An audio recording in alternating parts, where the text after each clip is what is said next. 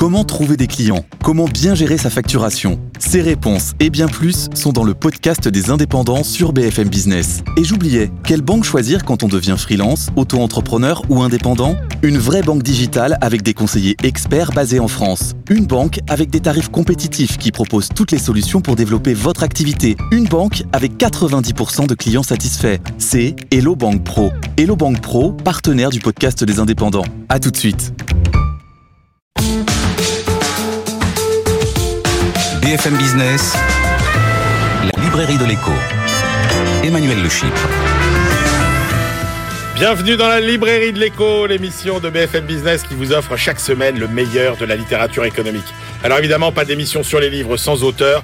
Ils seront nos invités dans la première partie de l'émission. Et puis nous retrouverons ensuite nos critiques attitrés, Jean-Marc Daniel, Christian Chavagneux, pour leur coup de cœur et leur coup de gueule. Et puis nos chroniqueurs, Benaouda Abdedaïm et sa moisson d'études glanées dans le monde entier, comme toutes les semaines. Et puis euh, notre bibliothécaire Eva Jaco qui vous présentera le livre qui fascine la classe politique. Euh, N'oubliez pas euh, tous nos comptes sur les réseaux sociaux où vous, retrouverez tout absolument sur l'émission, les références des livres, euh, des petites vidéos en plus euh, qu'on vous offre et puis euh, sur euh, l'émission que vous pouvez retrouver aussi sur euh, YouTube quand vous ne la regardez pas en direct le samedi euh, à 21h ou sur le replay de BFM Business. Euh, mais tout de suite, place aux auteurs.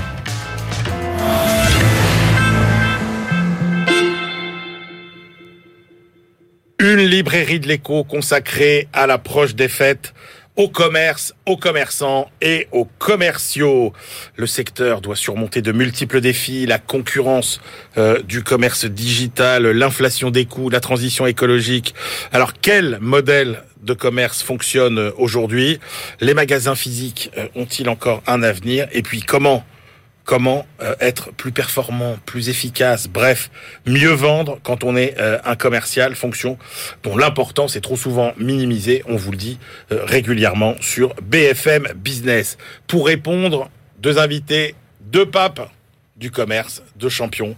Euh, à ma gauche, Michel Kahn. Bonjour Michel. Bonjour Emmanuel. Michel, vous êtes le président de la Fédération des réseaux européens de partenariat et de franchise, l'IREF. Euh, vous avez été le premier franchiseur de France en 1972. Plus jeune. C'est bien ça, le plus jeune, le plus jeune, le plus jeune, pas le premier, effectivement. Et vous publiez donc euh, franchise et partenariat, euh, huitième édition de ce grand classique euh, chez euh, Duno. Et puis euh, notre autre euh, sorcier de la vente et du commerce aujourd'hui, c'est Guillermo di- de Bisotto, pardon Guillermo. Euh, Vous êtes consultant, euh, formateur en développement commercial et marketing, et vous publiez Question pour un champion de la vente. C'est aux éditions euh, Erol. Et vous êtes maintenant euh, directeur commercial de aussi d'une société qui s'appelle Task Force. formidable. On commence avec vous, euh, Michel Kahn. Est-ce que vous pouvez nous dresser, euh, pour bien comprendre le paysage, une typologie euh, des différents types de commerce? Alors, le commerce organisé euh, indépendant, tout à fait indépendant, c'est-à-dire euh, charcutier du coin, Ouais. la boulangère, etc., indépendante, Ouais. isolée. La deuxième famille euh, sera le commerce intégré, c'est-à-dire que euh, il y a une société mère qui développe un réseau de multiples points de vente physiques. D'accord Et puis, il y a le commerce organisé, indépendant et associé. D'accord. Donc, pour bien comprendre, euh, quand on est euh, le magasin euh, d'une maison mère, on est employé par euh, cette maison mère. C'est ça. Quand vous parlez euh, de commerce organisé indépendant, ça recouvre quel type de, de commerce? Alors, ce sont les réseaux de franchise, de partenariat, de concessions, de licences de marque, de coopératives et d'autres formes encore. Ce sont des commerçants juridiquement et économiquement indépendants. Indépendant, mais quand même, ce qui est intéressant, et c'est pour ça qu'on vous a fait venir euh, euh, Michel Kahn, c'est que c'est quand même une forme de commerce euh, qui est celle qui progresse quand même euh, quasiment le plus euh, ces, ces dernières années. Quels avantages trouvent des commerçants euh, à justement euh, s'adosser à euh, des grandes marques de franchise Alors tout d'abord, je suis convaincu que euh, lorsqu'on veut entreprendre, créer son entreprise, euh, opter pour l'une des formes, franchise ou partenariat, c'est euh, sûrement le plus grand réducteur de risques. Et pourquoi? Parce que tout d'abord, on entre, euh, on, acquiert une marque et une enseigne qui est déjà connue ou qui est en train de l'être à forte euh, vitesse. Mais on est le patron chez soi, il faut le rappeler encore. On est le patron chez soi, absolument. Oui, oui, oui. Ensuite, on bénéficie d'une assistance technique. Euh, selon certaines formes, on bénéficie d'un transfert de savoir-faire. On a euh, de multiples services, c'est-à-dire des achats en commun, la publicité en commun, et tout cela euh, est très vertueux parce que, eh bien, on fait, on réalise d'énormes économies d'échelle. Est-ce que, en même temps, on a envie de se dire, est-ce que on n'est pas trop corseté, est-ce que c'est pas trop rigide? Quand on est finalement membre d'une grande franchise, même si encore une fois, on est le maître à bord on doit quand même respecter un certain nombre de, contraintes. Ça ne doit pas être facile à trouver le, curseur entre euh, la liberté et les contraintes euh, de la franchise. La franchise, c'est tout simplement la réitération d'une réussite. Ouais. Donc, euh, en plus, on paye pour cela, pour rentrer dans un réseau.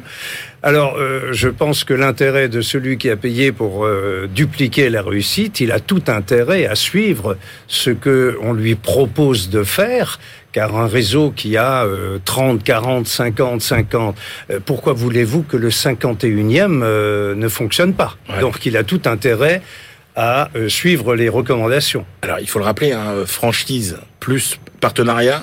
Alors, vous allez nous expliquer la différence, mais c'est quand même quasiment, c'est plus d'un tiers du commerce de détail en France. Oui, alors euh, on est à 34% à peu près. Si vous voulez, euh, vous l'avez souligné, j'étais le plus jeune franchiseur de France en, en 72. Nous avions 34 enseignes en France, 34. Aujourd'hui, euh, pour vous Il y a montrer combien d'enseignes? euh, ce, que- ce qui s'est développé, en haut, nous avons euh, 2300 réseaux en tout. Ah ouais. En dessous, 198 000 entreprises affiliées, 1 450 000 emplois et un poids quand même de 220 milliards pour toutes les formes de commerce organisé indépendant et de commerce associé. C'est quoi les vous pouvez nous citer les les les, les enseignes de franchise les, les plus connues alors celles que les Français retrouvent dans tous les centres-villes. C'est un peu le reproche qu'on Oui, fait d'ailleurs voilà. aujourd'hui. C'est que maintenant vous pouvez aller dans n'importe quel centre-ville euh, français euh, notamment les villes moyennes vous retrouvez exactement les mêmes rues commerçantes avec les mêmes franchises en fait. Il y a de la standardisation, mais il y a en même temps des formes qui se sont développées et qui permettent une plus grande liberté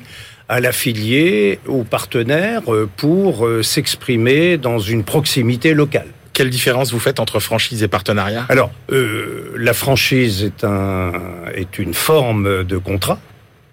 Euh, le partenariat est une autre forme de contrat. La concession, la licence de marque, ce sont des formes de contrats différents. Alors, la- entre le partenariat et la franchise, on a euh, dans la franchise une, une organisation euh, un peu plus verticale, euh, hiérarchique. Euh, le partenariat est une relation managériale qui est complètement horizontale, participative, collaborative, Un- qui, qui est un peu plus proche, disons, de la, du système coopératif euh, comme le font les grands distributeurs. Est-ce que ce type de de- de- d'organisation euh, est, est, est mieux adapté à certains secteurs qu'à d'autres? Est-ce qu'il y a des secteurs, par exemple, dans lesquels euh, la franchise et le partenariat ça fonctionne pas? Non, on couvre à peu près tous les secteurs, c'est-à-dire le commerce, euh, euh, le service aux entreprises, le service à la personne, l'artisanat et même l'industrie. Puisque c'est presque une émission de conseil hein, aujourd'hui, avec les bonnes astuces, les bons les bons trucs pour réussir euh, dans le commerce. Euh, c'est quoi les erreurs les plus fréquentes euh, pour lesquelles ça, ça ça ne fonctionne pas? Qu'est-ce qui c'est quoi les pièges à éviter? Alors euh, là, je reprends ma casquette de président du cabinet Michel Kahn Consultant, qui accompagne évidemment les, les entreprises qui veulent se structurer en réseau. Nous voyons arriver sur le marché 260 nouveaux concepts euh, qui veulent euh, se développer en Chaque réseau. année? Chaque année.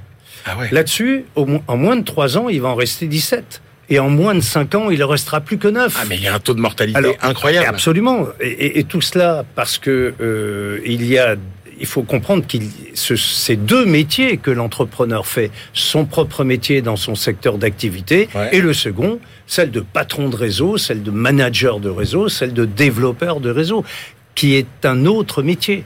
Et euh, ce métier, euh, il est, euh, il est très très complet, très spécialistes. Donc les erreurs que les gens commettent, c'est d'abord un manque de fonds propres. Ah, c'est toujours pareil, quand on n'a pas les moyens de ses ambitions, on n'y arrive pas. Ensuite, euh, il y a des procédures euh, très précises. En plus, on a le recul de nombreuses années maintenant en termes d'expérience euh, pour éviter des, des, des, erreurs. Comment vous voyez évoluer le petit commerce, Michel Kahn euh, Quelles leçons d'abord vous avez tirées de la crise sanitaire? Est-ce que ça a été un bouleversement euh, qui euh, est-ce qu'il y aura un avant, est-ce qu'il y a un avant et un après crise sanitaire, la digitalisation, c'est-à-dire le, le, le multicanal, euh, la complémentarité avec Internet, etc. C'est quoi l'avenir du, du, du, du, petit commerce? Alors on a déjà eu l'occasion d'en parler et, euh, vous aviez tout à fait raison dans, dans votre dans votre approche. Euh, qui euh, qui n'a pas été visionnaire parce que ce que les gens appelaient avant une une crise, en fait, c'était pas une crise, c'était une mutation profonde, mais qui s'est complètement accélérée. C'est-à-dire le Covid, rien n'a changé, mais tout s'est accéléré. Alors qu'est-ce qui s'est passé? D'une part, euh, les gouvernances de, de, de réseaux, parce que euh, je vois les réseaux par rapport au commerce isolé qui malheureusement est en train de mourir dans son, dans son isolement parce que euh, il ne bénéficie pas des économies d'échelle, euh, il est tout seul euh, pour être créatif et innover, il n'a pas la, force de communication, il est livré à, lui-même et c'est très difficile.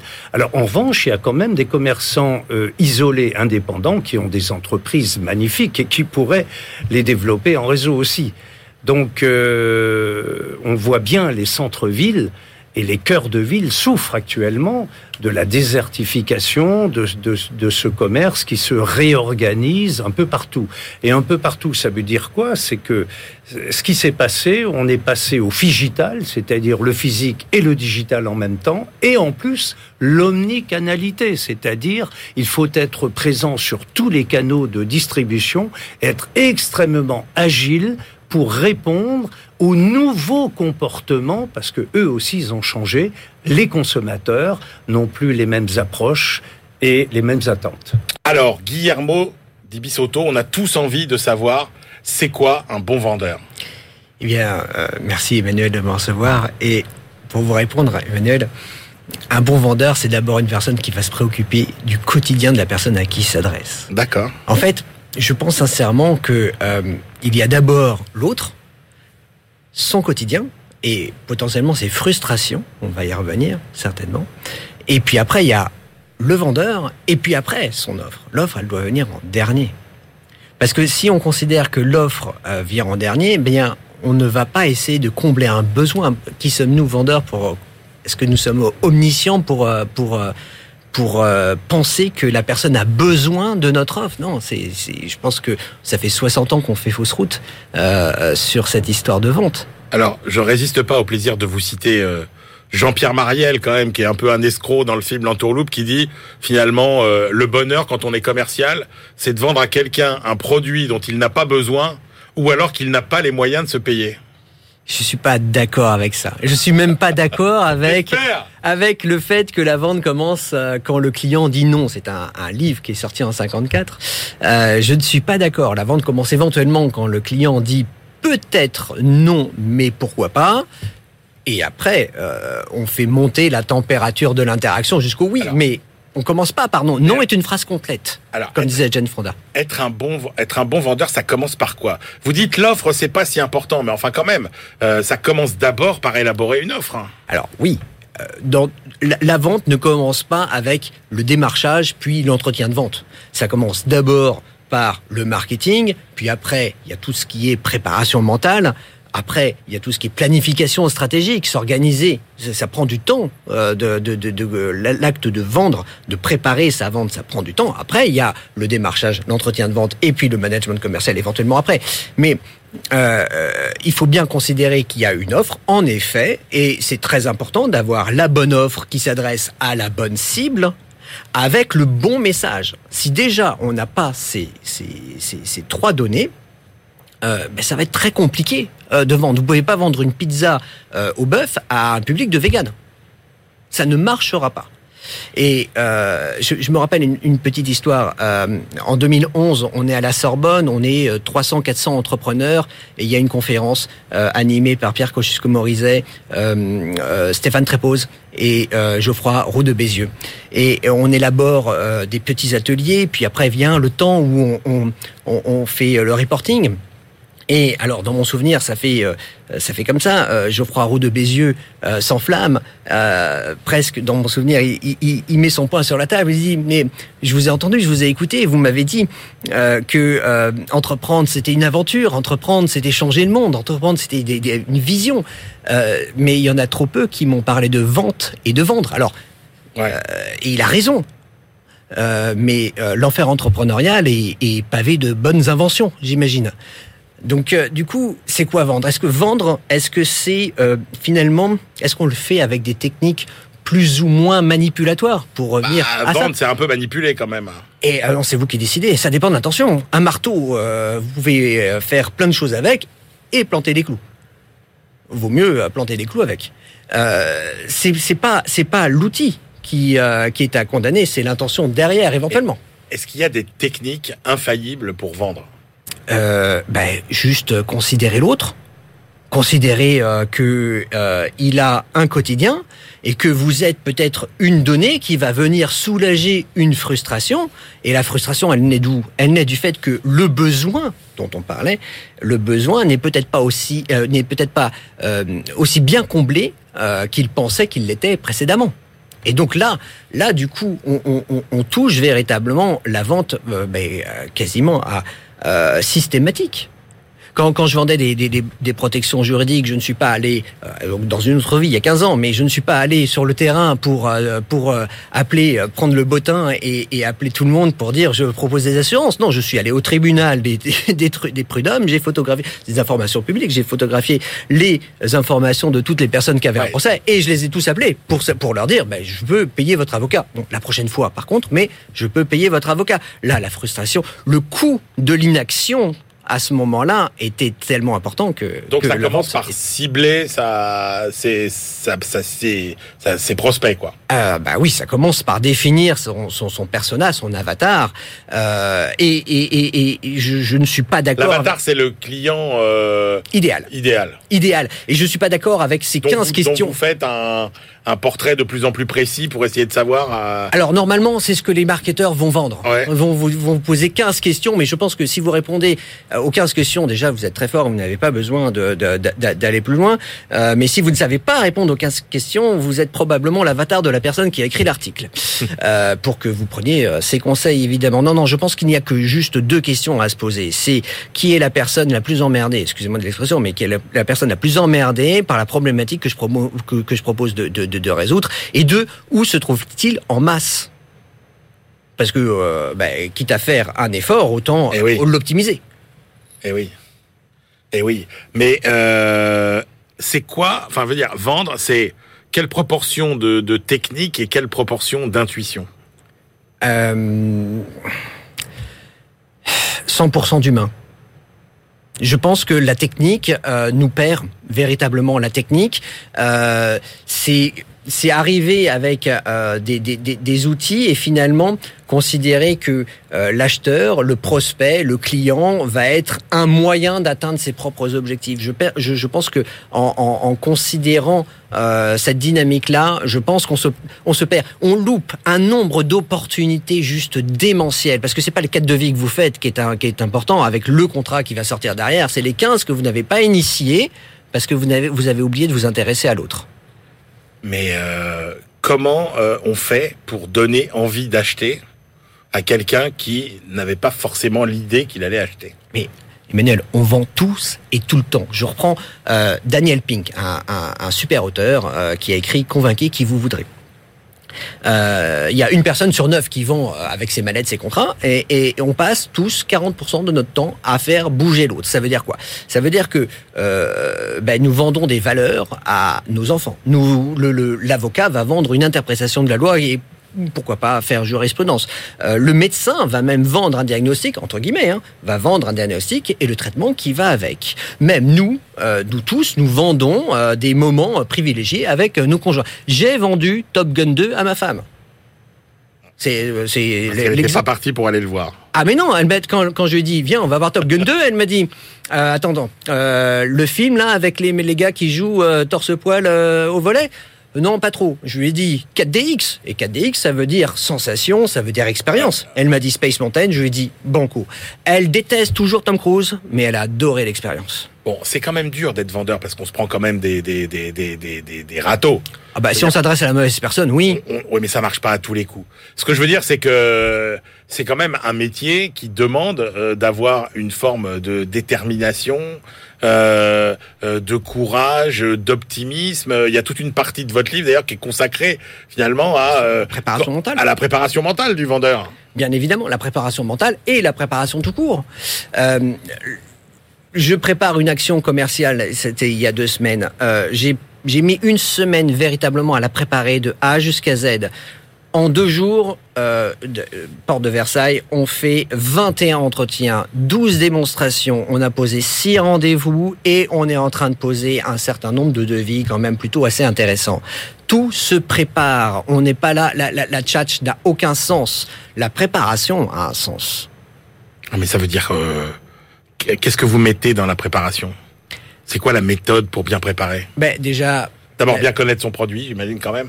Oui, mais c'est pas à la limite. Entourez-vous de quelqu'un qui le connaît mieux que vous pour répondre aux objections techniques, éventuellement. Euh, euh, le plus important, c'est euh, de, de repérer ce qui est dit et ce qui n'est pas dit. De d'essayer de, ne- de, de, de, faire de son mieux pour éviter les lectures de pensée. Euh, par exemple, euh, je le dis dans, dans mon précédent ouvrage, c'est où qu'on signe, euh, qui est sorti en mai dernier. quand le client vous dit ou le prospect vous dit je ne sais pas. Mm. Est-ce qu'il a besoin d'informations supplémentaires? Non, peut-être pas. Peut-être qu'il est juste en Peut-être train de qu'il dire. n'ose pas vous dire non. Mais non, peut-être qu'il est en train de dire je sais pas si le budget va passer. Et donc Ah le oui. je ne sais pas est une objection qui devient une objection de prix, alors que c'était pas dans le manuel. Alors, dans le mien, oui. Mais, mais euh, le, le je n'ai pas le temps n'a rien à voir avec l'agenda. Comment on fait pour fixer le bon prix? Ben, je pense qu'on augmente petit à petit. Alors, au début, on y va un peu au pifomètre, un petit peu comme les euh, comme les objectifs, hein, parce qu'on sait pas trop dans quel euh, dans quel périmètre on, on arrive. Et puis après, on essaye euh, de faire de son mieux tous les jours pour augmenter la valeur perçue de son offre. Et euh, en augmentant la valeur perçue de son offre, on augmente les marges, on augmente la, la, la, la, la, la, la- la valeur que la personne a, la personne à qui on s'adresse va percevoir de ce que vous êtes en train de proposer.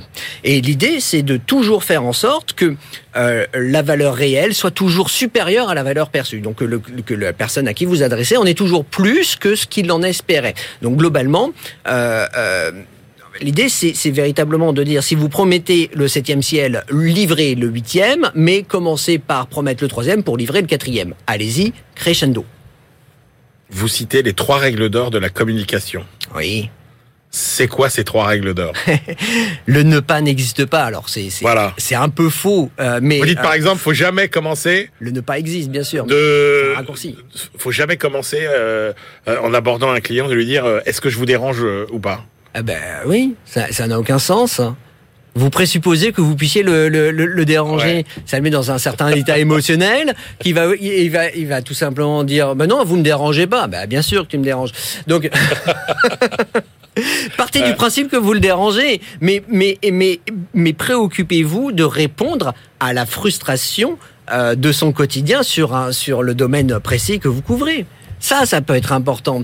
Les personnes que je suis allé voir sur le salon euh, de la Cloud Expo la dernière fois, euh, ils m'attendaient pas plus que ça pour Ouais. parler recrutement. Euh, non. Euh, par contre, ils savaient que je venais parce que j'ai posé un cadre clair de la relation commerciale en, en, en, en prévenant tout le monde, enfin les personnes présentes sur le salon que j'allais venir, qu'on allait parler de ça pendant 15 minutes. J'allais faire une démo. Donc les personnes m'attendaient pour parler de ça. Et pour vous, la digitalisation, ça change quoi? Mais ça change rien, sauf si on n'a pas, enfin, ça change rien si on n'a pas compris que la personne en face existe, que l'on s'adresse à une personne véritable. Et c'est fondamental. Vous vous rendez compte, Emmanuel euh, Alors bon, je peux pas dire que j'ai évidemment euh, tout lu euh, sur la vente, euh, mais euh, je suis probablement, euh, enfin, je sors probablement les deux premiers livres cette année qui parlent de la vente donc du point de vue, en intégrant le point de vue de l'acheteur, donc sans lecture de pensée, sans généralisation, sans projection, sans alors avec quelques petites portes ouvertes que que, que je défonce euh, au préalable, mais il y a véritablement il y a le vendeur et l'acheteur. Et à partir de ce moment-là, quand on a compris qu'il y a deux personnes, on s'abolit des, euh, euh des, euh, dont s'abolit des disciplines. On parle aussi bien de vente, de management et de marketing, parce que euh, l'essentiel, finalement, ce sont les interactions humaines. Merci beaucoup à tous les deux. Je rappelle vos deux livres. Alors, Michel Kahn, franchise et partenariat, développer ou intégrer un réseau d'enseignes. C'est la huitième édition, c'est un classique. Et c'est chez Duno. Et Guillermo di Bisotto, question pour un champion de la vente. 22 questions-réponses pour vendre plus et mieux. Et c'est aux éditions Erol. Et on se retrouve tout de suite pour la deuxième partie de l'émission. BFM Business, la librairie de l'écho. Emmanuel Le Chypre. On se retrouve pour la deuxième partie de cette librairie de l'écho. Nous la clôturerons comme de coutume avec nos chroniqueurs Benahouda Abdelhaim, notre globetrotter et puis notre bibliothécaire du jour. Ce sera Eva Jaco. Mais tout de suite, on retrouve nos critiques attitrés. À ma gauche, Christian Chavagneux, euh, éditorialiste à alternativeéconomique.fr et puis euh, grand animateur de la rubrique livre. Et Jean-Marc Daniel, à ma droite, euh, professeur émérite à l'ESCP Business School et président et critique de la société d'économie euh, politique. Il a toutes les casquettes, euh, la Société d'économie politique. Jean-Marc Daniel, Jean-Marc, on commence avec euh, votre choix, ce livre assez captivant sur le Japon de Karine Nishimira Poupée, La face cachée de la perfection. Oui, alors ce livre... Talendier. Chez Talandier, ce livre, effectivement, est écrit par quelqu'un qui, euh, vu son nom, a un rapport privilégié au Japon. Elle a épousé, c'est une euh, journaliste française qui a épousé un Japonais qui vit au Japon depuis une vingtaine d'années. Et euh, elle raconte ce qu'elle appelle la face cachée du Japon. C'est on a une vision en général assez caricaturale du Japon, un pays où on peut perdre son portefeuille dans le métro, on le récupère au commissariat de police avec l'argent qu'il y avait dedans, un pays on où met pas d'antivol sur les vélos, où il n'y a pas besoin de fermer la porte à clé parce qu'on n'est jamais volé, euh, un pays où il n'y a pas de drogue, un pays où il n'y a pas de quartier de non-droit, etc. Et elle dit, alors tout ça est assez vrai, c'est vrai que le Japon est comme ça, mais il y a euh, un revers de cette médaille. Et euh, d'abord, le Japon est une démocratie, mais alors le, livre est structuré par des chapitres qui commencent par un état des lieux, et puis ensuite elle donne le revers de la médaille, un peu son opinion personnelle. Alors elle commence par le monde politique, ensuite le monde de la presse, ensuite justement le monde de la criminalité, ensuite le monde de l'éducation. Elle passe comme ça en revue un certain nombre de, de sujets. Et à chaque fois, elle dit, euh, en fait, euh, derrière tout ça, il y a un certain nombre de contraintes, un certain nombre de faux semblants, une certaine forme d'hypocrisie. Elle dit, par exemple, euh, il n'y a pas de drogue au Japon, mais c'est un des pays où on consomme le plus d'alcool et où le tabagisme est toujours extrêmement présent. Il n'y a pas de criminels au Japon, mais effectivement, il y a les célèbres Yakuza. Alors j'ai appris ce que ça voulait dire Yakuza. Yakuza, ça veut dire gens violents, ensemble de gens violents, de gens asociaux. Et euh, et donc les yakuza, effectivement, ils font en sorte qu'il n'y a pas de il n'y a pas de crime quand il y a une réunion du G7 au Japon parce qu'il y a l'honneur du Japon qui est en jeu et donc euh, ils se débrouillent pour qu'il y ait absolument aucune manifestation euh, criminelle sous quelque forme que ce soit. Mais de notre côté, il y a aussi euh, des petits voyous qui se disputent, il y a aussi des combats de rue, il y a aussi des choses qui sont des choses comme dans tous les pays développés. Et la conclusion de tout ça, et elle insiste là-dessus, c'est que en fait le Japon est un pays qui est en déclin, pas uniquement économique parce qu'elle constate, mais une sorte de déclin moral, une sorte de déclin psychique, psychologique il y a de plus en plus de célibataires. Non seulement il y a de plus en plus de vieux, mais il y a de plus en plus de célibataires. Elle donne le nombre de gens qui vivent seuls en disant que c'est en train de restructurer complètement les villes. C'est-à-dire que maintenant, on ne conçoit plus l'urbanisme que pour des appartements avec une seule personne. Euh, et elle dit, euh, en plus, les Japonais le vivent en disant, bon, ben, on va disparaître, euh, personne ne nous regrettera. On était un petit pays isolé, loin de tout, une île. Et bon, personne ne nous regrettera. Alors après, elle raconte pour conclure, je ce qui m'a le plus frappé, c'est elle dit, et puis il y a, y, a, y a, même les traditions les plus fortes disparaissent. On a fait des funérailles nationales à Shinzo Abe quand il a été assassiné, le Premier ministre. Elle dit ça, c'est invraisemblable. On ne fait jamais de funérailles nationales que pour l'empereur. Voilà, pour quelqu'un d'autre que l'empereur. Et donc, euh, on a fait des funérailles nationales pour le pour le, le premier ministre, quel qu'ait pu être son rôle et quel qu'ait pu être sa popularité. Elle dit c'est véritablement une sorte de déclin, de- de- d'affaissement du Japon. J'ai trouvé ce livre passionnant, bien écrit, avec une petite pointe de, à la fois d'humour et de sympathie pour ce pays, qui fait que je recommande fortement sa lecture. Christian, cette vision d'un Japon un peu désabusé, résigné? C'est la face cassée du Japon, pas la face cachée, Ah c'est ouais. la face cassée Belle du formule. Japon. Ah, Belle ouais. formule. Excellent. Excellent, il est en pleine forme. Ah, magnifique. Et, euh, et pour, alors moi je connais rien au Japon. J'ai un pays sur lequel, dans lequel j'ai jamais mis les pieds. Et je m'y intéresse comme économiste. J'ai grandi comme économiste dans les années 80-90. Évidemment, Eh le oui, Japon était, euh, était, était là. Euh, moi, ce que, ce, que, ce que je connaissais du Japon, c'est euh, Robert Boyer, ce qu'il en écrit sur le rapport salarial au Japon. Et, et le- il y a un politiste français qui s'appelle Jean-Marie Buissou, au série, qui est le grand spécialiste du Japon. Et moi, je ne connais le Japon que par les livres de ces auteurs-là. Et ces auteurs, ce qu'ils essaient de faire, c'est de tracer la dynamique économique. Oh, pardon, la dynamique économique du Japon. Là, malheureusement, sur l'économie, euh, il n'y a pas grand grand chose. Il faut dire que euh, la politique économique, la macro, même euh, la vie au sein de l'entreprise, parce que c'est quelqu'un Ouais, qui ouais, évidemment ouais. plus est journaliste, euh, qui euh, qui écrit sur la société japonaise. La vie au sein de l'entreprise japonaise, on n'en on n'en sait pas plus. Et du coup, il- moi, il m'a manqué un axe, une problématique, un angle. Là, c'est un peu patchwork. Euh, Jean-Marc l'a dit, un coup on parle d'éducation, un coup on parle de sécurité, un coup on parle de, de la vie politique, puis un autre chapitre les Yakuza. Moi, il m'a manqué un angle. Du coup, j'étais un peu un touriste étranger en train de visiter un musée euh, virtuellement parce que je suis même pas dans le pays. Et là, on me dit, oh, regardez, ça c'est euh, la vitrine de la vitrine politique. Alors en fait, c'est plein de c'est plein de gens qui sont un peu corrompus, un peu népotiques et très hiérarchiques. Il n'y a pas de contre-pouvoir interne. Alors ma- ma pauvre consoeur, bah, enfin notre pauvre consoeur, parce que le chapitre sur les médias, sur la liberté surveillée des médias, euh, c'est pas du tout le même travail que nous. Il faut renvoyer les questions à l'avance. Vous n'avez pas le droit d'intervenir dans une conférence de presse. Le ministre, il vous lit ce que l'administration a proposé, a, a écrit avant de la première et dernière ligne. Il y a il- tout. C'est très très difficile visiblement de faire son métier de journaliste. Si on veut un petit peu secouer, euh, vous partez couvrir un conflit à l'étranger, vous faites prendre. Bah tant pis, fallait pas y aller, mon gars. Vous serez pas euh, vous serez pas aidé par la diplomatie locale. On passe un peu partout par tous ceux euh, qu'on connaît un peu sur le système politique. Alors sur les yakuza, moi j'ai découvert que effectivement à côté des yakuza présentés comme une organisation très ordonnée, il y avait les les les, les angourés, je sais pas si ça se prononce comme ça, mais des petits délinquants qui mettent quand même un peu le bazar dans la rue, euh, qui attaquent les gens. Une société très patriarcale. Alors elle nous dit attention, hein, l'image de la petite femme japonaise qui dit toujours oui, non, ça, enfin, ça ça marche pas comme ça. Les femmes ont aussi une place, mais rien n'est fait dans le système euh, économique, politique, euh, social japonais pour que les femmes puissent prendre de place. Une femme qui fait carrière est vraiment très très mal vue, etc., etc. On passe tout en revue. Et moi, encore une fois, il m'a manqué un axe, une problématique pour que je sache où va ce Japon. Euh, pour un japonais.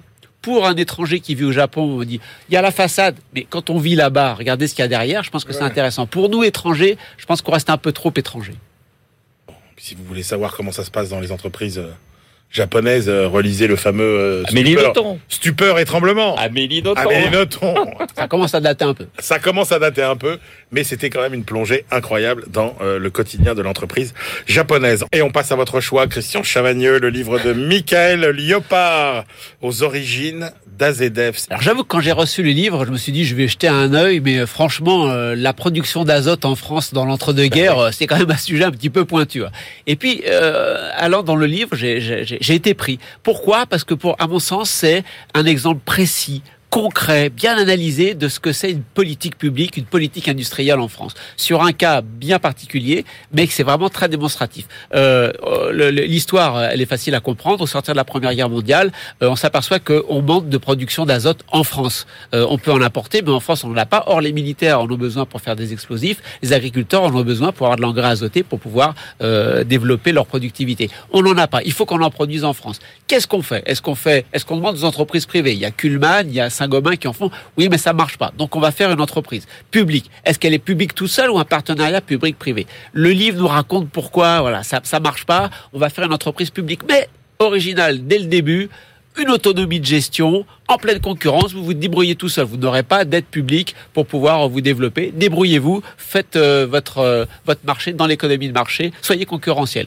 Qu'est-ce, où est-ce qu'on va la mettre? Bah, Normalement, on faut pas la mettre à Toulouse parce que pour avoir les produits dont on a besoin, euh, c'est pas le, euh, le meilleur endroit. Oui, sauf que c'est loin de la frontière allemande, donc si les Allemands reviennent, autant qu'on se mette loin. Donc on va la mettre à Toulouse. Quel procédé technologique on va utiliser? Là, pareil, un procédé français ou un procédé allemand qui existe déjà? Grosse bataille entre les deux. Finalement, on prend l'allemand, mais il y a des intérêts privés français qui arrivent à se mettre dedans, donc on met des bouts d'allemand, des bouts de français. C'est le bazar total, ça marche pas finalement. On va chercher le procédé allemand, on le met en place, et à la fin des années 20, donc tout ça est créé en 1924, donc c'est l'Office national industriel de l'azote, le NIA, qui est le prédécesseur d'AZF, c'est pour ça qu'on parle d'AZF sur la couverture. Euh, et euh, finalement, à la fin des années 20, ça marche. Sauf que arrive la crise des années 30, dépression, plus de demande. Et en même temps, beaucoup de producteurs européens se sont développés, surproduction, en même temps qu'il n'y a pas de demande, ça s'écroule. Qu'est-ce qu'on peut faire? Il faut monter en gamme, diversifier l'offre et monter en gamme pour s'en sortir. Les entreprises privées disent on peut pas.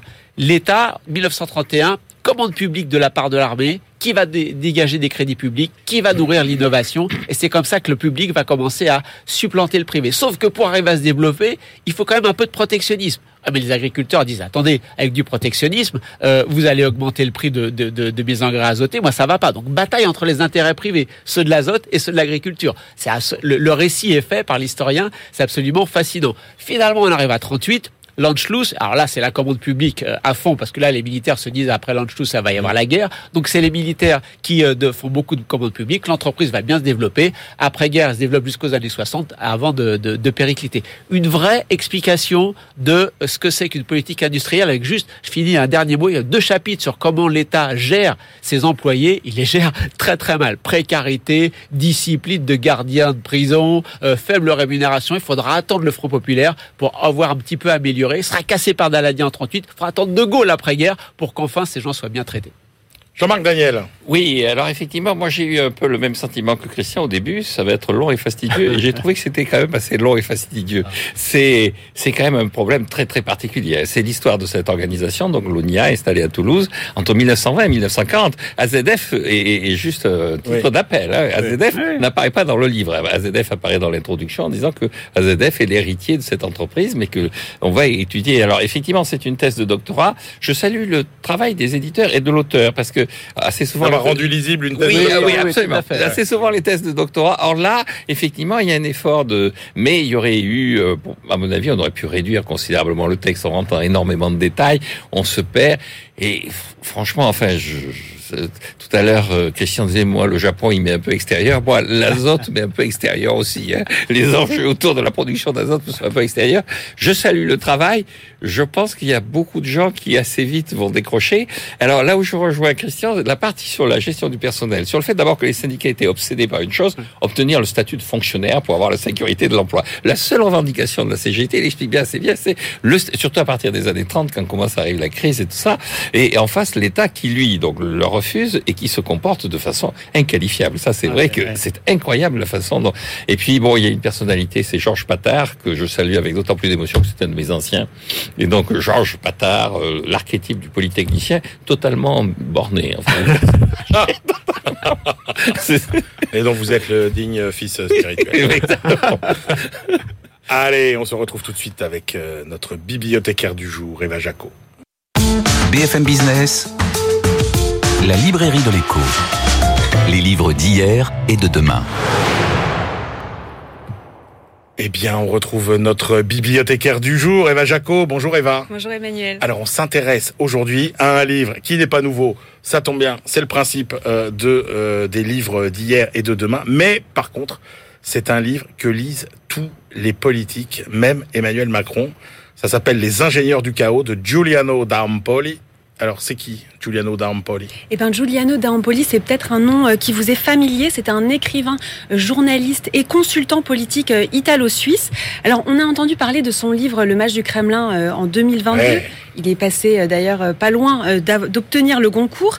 Alors son livre, Les ingénieurs du chaos, lui date de 2019. C'est un livre qui a des similitudes avec le match du Kremlin d'ailleurs, puisque l'auteur analyse ici les mécanismes qui ont permis l'arrivée au pouvoir des dirigeants populistes de ces dernières années. Il décrit le rapprochement entre les spin doctors et les experts du big data qui ont permis à Salvini, Bolsonaro, Trump ou encore aux partisans du Brexit d'arriver au pouvoir. Alors plus précisément, qui sont ces ingénieurs du Eh bien, ce sont euh, des conseillers euh, d'hommes politiques, des techniciens euh, de l'information, des geeks ou encore des idéologues. Ce sont eux qui fabriquent leur succès. C'est un nouveau métier qui réunit plusieurs casquettes. Ils travaillent sur l'exploitation de la colère et les algorithmes. Selon l'auteur, eh bien, ils réinventent une propagande en utilisant les réseaux sociaux et transforment le jeu démocratique. Ils donc fédèrent des groupes, des extrêmes avec des messages ciblés pour former une majorité.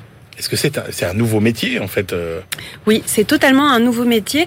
Euh, avant, la technique euh, était moins importante. Les conseillers politiques avaient un cursus de sciences politiques ou bien c'était des journalistes. Enfin, on avait des profils plutôt mixtes. Ça bricolait, on va dire. Ça bricolait si vous le dites. Ça bricolait. Or, le bras droit, par exemple, de, enfin, il y a, le livre a été écrit il y a quatre ans. Donc euh, l'ancien bras droit de Boris Johnson, Dominique euh, Cummings, lui, il a euh, étudié la physique avant tout le reste. Alors ce n'est plus Sciences Po qu'il faut faire. Il faut maintenant savoir manier les données. L'auteur parle aussi de l'ascension du mouvement 5 étoiles, le parti politique italien. Il cite aussi Steve Bannon qui a participé au lancement de Cambridge Analytica et il dit de lui que c'est un homme d'orchestre du populisme américain. Pourquoi ce livre fascine autant euh, euh, les politiques euh, aujourd'hui? Mm. Bah oui, c'est vrai qu'ils sont nombreux à l'avoir lu en ce moment. C'est en ce moment là dernièrement. Alors c'est perçu comme un guide d'outils pratiques, des moyens qui aideront à contrer ce phénomène. Par exemple, Laurent Vauquier, lui, le voit comme une introduction aux pratiques en matière de données. Clément Beaune, quant à lui, trouve une analyse nécessaire et glaçante qui montre, je cite, à quel point le populisme actuel est une industrie organisée et cynique et non un hasard politique reposant sur quelques individus. Aujourd'hui, euh, Giuliano euh, D'Ampoli, il est en train d'écrire la suite. Euh, il travaille sur l'évolution des ingénieurs de l'intelligence artificielle. Merci beaucoup Eva Jaco. Allez, c'est l'heure de retrouver notre globe-trotteur Belaouda Abdelhaim. BFM Business, la librairie de l'écho. Les livres d'ailleurs. Cher Belaouda, bonjour. Bonjour. Première étape de notre tour du monde hebdomadaire, la Turquie, dans la région de la mer Noire, réaction d'Ankara à la guerre en Ukraine. Oui, samedi dernier, le chef de l'État ukrainien a affirmé que son pays allait recevoir des navires de guerre afin d'assurer la sécurité du corridor céréalier de la mer Noire. La veille, le chef de la diplomatie turque a déclaré, lui, que le moyen le plus efficace d'éliminer les menaces, c'est la négociation et Ankara redit sa disponibilité en tant que médiateur. Daria Isachenko, du Centre d'études appliquées sur la Turquie euh, au SWP à Berlin, euh, explique dans ce travail de recherche comment la politique euh, turque dans cette région de la mer Noire résulte non seulement d'une relation complexe avec la Russie, mais aussi de la difficulté de la relation avec l'Occident bien au-delà des frontières de l'Union européenne. Pour cette chercheuse allemande, Turcs et Russes sont une vision commune d'un ordre régional, celui de la mer Noire, qui exclut les acteurs extérieurs de cet espace qui leur est commun. Cela se constate, selon Daria et Sachenko, par la manière dont la Turquie interprète la Convention de Montreux de 1936, qui détermine l'exercice de la libre circulation dans les détroits turcs du Bosphore et des Dardanelles.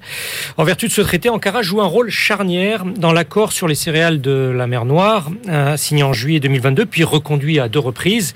C'est la Turquie qui décide des tonnages admis des flottes provenant de l'extérieur. La position sur les gazoducs euh, qui traversent la région reflèterait également certains des mêmes principes fondamentaux de politique étrangère. Ankara n'est plus intéressé à agir comme un pont entre l'Est et l'Ouest, mais à atteindre le statut de puissance moyenne équidistante, je cite. Ankara affirme ses intérêts économiques, sa lecture géopolitique, mais Daria Isachenko souligne contrairement, que contrairement à la Russie, et qu'une opinion qu'on entend marteler ici euh, en Europe occidentale, la Turquie ne cherche pas en fait un affrontement fondamental avec l'Occident. Aussi, pour l'experte euh, allemande, il faut concevoir un rôle particulier, spécial des Turcs en mer Noire, en dépassant les seuls cadres un peu euh, obsolètes de l'OTAN et de l'Union européenne. La génération Z va dépasser l'an prochain les baby boomers dans la main d'œuvre américaine et ça change beaucoup de choses Benahouda. Effectivement, Glassdoor qui est la plateforme euh, américaine très connue où les salariés les évaluent euh, mm. leur, leur environnement de travail exploité dans ce travail d'analyse euh, par des économistes les données de l'administration du recensement. Et aux États-Unis en 2024, la génération des baby boomers née donc juste au début jusqu'au début pardon des, des, années 1960 après l'après-guerre, va compter 17,3 millions de travailleurs, là où celle née à partir du milieu des années 1990 est à 17,1 millions. Donc, les courbes vont se croiser l'année prochaine. Ce qui va induire davantage encore une adaptation aux façons dont voit le travail cette nouvelle génération américaine des Zoomers, en, référence aux boomers. Ah Alors pour l'économiste en chef euh, Aaron Terrazas et ses collègues, les entreprises sont obligées d'ajuster les avantages sociaux qu'elles offrent et leur stratégie d'engagement vis-à-vis de leurs employés de cette nouvelle génération américaine qui se montre particulièrement euh, soucieuse de la transparence des salaires notamment. Les trois quarts d'entre eux seraient tout à fait disposés à en parler avec leurs collègues d'à côté quand ils ne sont que deux sur cinq au sein de la prochaine vague de retraités, les baby boomers. Cette volonté de transparence est censée s'accompagner de davantage de débats quant à la diversité, quant à l'inclusion. La revendication d'une culture de travail plus informelle s'impose également, avec une survalorisation de la petite entreprise, euh, car moins rigide que le grand groupe euh, des aînés. Mais d'après les projections présentées, la génération Z va quand même devoir attendre que la Y, celle d'avant, née eh euh, avant, cède la place au début des années 2040, donc encore une petite quinzaine d'années, pour que sa perception du monde du travail prenne vrai, véritablement le, le dessus, à moins qu'il soit en réalité impossible euh, d'établir une typologie générationnelle aussi large, euh, ce qui amène aussi à réfléchir par stéréotype et, donc par cliché. Et alors, votre dernière étude du jour, Benahouda, c'est une de ces études dont vous avez euh, le secret avec ce titre énigmatique que je vous livre, mesdames et messieurs, mais vous allez tout savoir dans quelques instants. Des vies animales incarnées dans la perte et le gaspillage de nourriture. Alors, ce n'est nous en plus. Ce n'est pas de la poésie, c'est encore une fois de l'économie. Euh, les pays, quoique peut-être parfois c'est exactement. Ça euh, les Pays-Bas comptent, euh, il faut le voir, la, la, la concentration de bétail la plus dense du continent européen. C'est une superpuissance du bétail. Ah la cinquième économie de, de l'Union européenne dispose à ce sujet d'une expertise donc de premier rang mondial et une équipe de recherche de l'université Leiden établit ici que la totalité de la viande produite dans le monde, pratiquement un sixième finit à la poubelle. Euh, cela signifie que près de 5... Un sixième Un sixième, oui. C'est 52 millions et demi de tonnes de viande désossée et comestible, donc euh, prête à être grillée qui ne sont pas consommés, ce qui représente chaque année un gaspillage de 18 milliards de poulets, de dindes, de moutons, de porcs, etc. Et Juliane Clora et ses co-auteurs expliquaient en amont euh, la mort d'animaux avant l'abattage, ou bien le stockage défectueux, le, mauvais transport, etc. Et cela concerne là plutôt les pays en développement. Alors que dans les économies industrialisées, c'est du côté de la consommation euh, finale qu'est euh, à déplorer le trop plein de déchets. La distribution, petite ou grande, procède ainsi souvent à des commandes mal calibrées, trop élevées. la restauration, comme les ménages, ont également du mal à calibrer les besoins. Les portions sont surdimensionnées, ce qui fabrique aussi du, du déchet. Et aux États-Unis, mais aussi dans des grands émergents comme le Brésil, comme l'Afrique du Sud, euh, les résultats s'avèrent en la matière particulièrement mauvais, je cite. Cette recherche ne prétend pas livrer une solution clé en main pour réduire cet extraordinaire euh, gaspillage, mais pour euh, Juliane euh, Clora et, ses collègues, il serait aussi utile de s'y attaquer, outre des considérations des auteurs sur la souffrance animale, en raison d'un impact positif que cela aurait au terme de lutte bah contre les émissions de gaz à effet de serre, parce que près de 15% pourraient être attribués au bétail avec le bœuf en pollueur le plus important. Moins de viande gaspillée, c'est moins de bœuf produit, donc moins de méthane qui intensifie la génération d'ozone. Un cercle vertueux selon ce schéma néerlandais. Absolument. Passionnant. Merci beaucoup, Benahouda Abdelhaim. Allez, c'est l'heure de nos ultimes choix. BFM Business, la librairie de l'écho. Les livres de la dernière minute. Jean-Marc Daniel, quelle est votre ultime sélection pour Alors j'ai choisi un livre dont on pourrait considérer que c'est euh, plus qu'un pamphlet, que c'est un organe. C'est, euh, ça s'appelle Plastique Bashing euh, Lintox. Et effectivement, alors le livre, il défend son point de vue. Hein, il est là pour défendre le plastique, mais il le fait pas de façon caricaturale. Et je trouve que c'est assez. Ça, ça, devrait ébranler un certain nombre de gens dans leur conviction. Le plastique, c'est pas aussi négatif, aussi noir, aussi dangereux. Et, et surtout, le plastique évolue avec le temps. Les le plastique s'adapte. Le plastique n'est pas forcément la menace systématique que certains veulent nous présenter. C'est Très au Cherche Midi, hein, je ne sais pas si je l'ai dit. mais- Très bien. Jean, euh, Christian Chavagneux. Euh, le dernier numéro de Journal of Economic Perspective, c'est une revue américaine. Il y a un papier dedans, un article très très dérangeant. Euh, Les auteurs ont regardé euh, les thésards, les gens qui ont une thèse en économie par rapport aux États-Unis, par rapport aux gens qui ont une thèse en n'importe quoi d'autre. Et euh, si on se concentre, il y a beaucoup d'étrangers aux États-Unis. Si on enlève les étrangers, qu'on se concentre sur les Américains, c'est les deux tiers des thésards en économie euh, aux États-Unis qui sont issus d'un parent qui a au moins le master ou plus.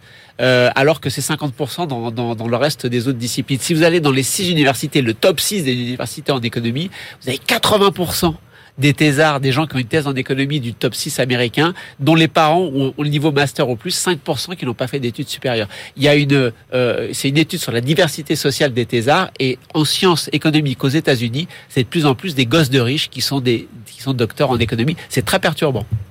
Allez, moi je termine avec euh, bah, deux livres. Alors vous savez qu'on reçoit des, des, des moissons de livres sur le management, euh, etc. Il y en a beaucoup, beaucoup. Là, j'en ai deux qui m'ont euh, interpellé. On vous fera des petites moissons euh, euh, régulièrement. Le premier, c'est Sandrine Godefroy Evangelista. Ça s'appelle La Nouvelle Élite aux éditions euh, BB4 Books.